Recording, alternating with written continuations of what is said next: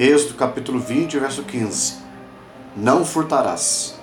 Furtar é tirar vantagem ou benefício de outra pessoa. É tomar algum bem de outros sem dar nenhuma compensação em troca. A Bíblia nos ensina a adquirir coisas somente através de meios honestos. E há duas maneiras disso acontecer. Primeiro, ganhando de alguém como presente de amor.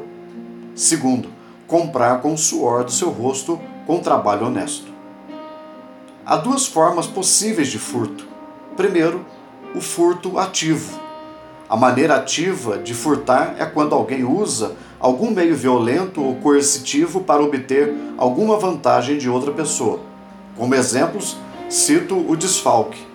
Quando alguém que lida com recursos de uma empresa desvia dinheiro do caixa e apresenta relatórios mentirosos para enganar sua chefia. O roubo emprego de ameaça ou violência para tirar algo de outra pessoa. A extorsão, quando alguém tira vantagem da desgraça de outro. E o sequestro, quando alguém rapta uma pessoa e exige dinheiro para o seu resgate. Outra forma de furto é o passivo. Temos os seguintes exemplos: negligência que provoca prejuízo a alguém. Quando alguém vende um produto fora da data de validade, um fabricante que diminui a quantidade mas não reduz o preço na mesma proporção. Achar o bem e não devolver. A Bíblia nos ensina a devolver sempre o que não é nosso. E não dar a alguém o que lhe é devido.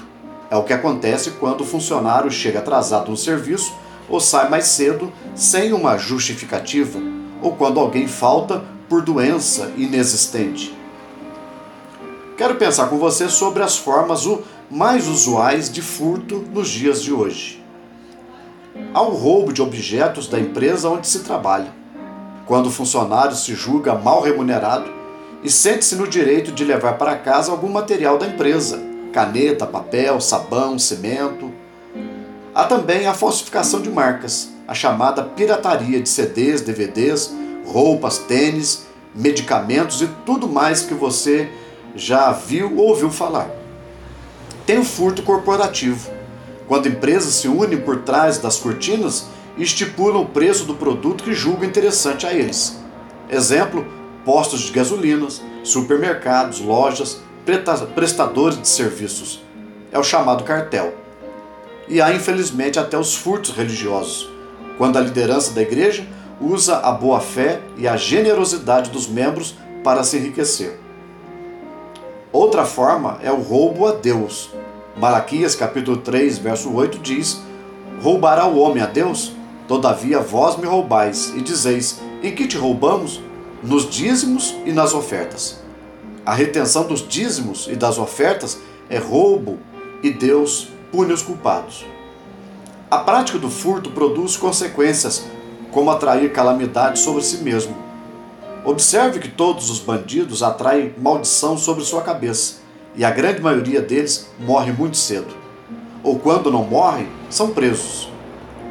Aquele que furta provoca ira, amargura e desconfiança no próximo, e a pior consequência é a afronta ao caráter de Deus.